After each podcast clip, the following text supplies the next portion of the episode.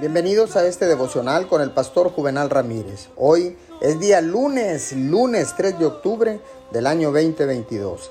La palabra dice en segunda de Crónicas 20:12, Dios nuestro, ¿no los juzgarás tú?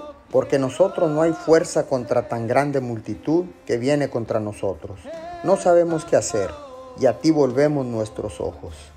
Déjeme contarle que algunas veces usted afronta dificultades no porque esté haciendo algo malo, sino porque está haciendo algo bueno.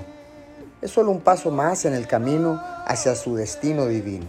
En la mayoría de las tormentas podemos ver el fin, pero hay algunas tormentas que parece que son interminables.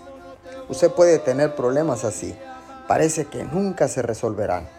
Usted puede pensar que en lo natural nunca se pondrá bien ni nunca saldrá de deudas. Llega un punto en el que usted ha hecho todo lo que puede, ha orado, ha creído. Ahora tiene que dejar de luchar contra todo eso. Deje de tratar que suceda a su manera.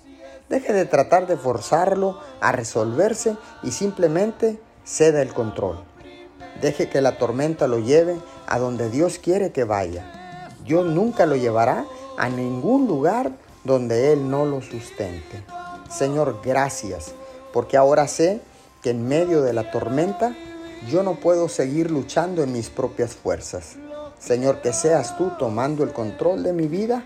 Señor, porque sé que confiando en ti llegaré a un lugar seguro y a la meta y al propósito que tú tienes para mí.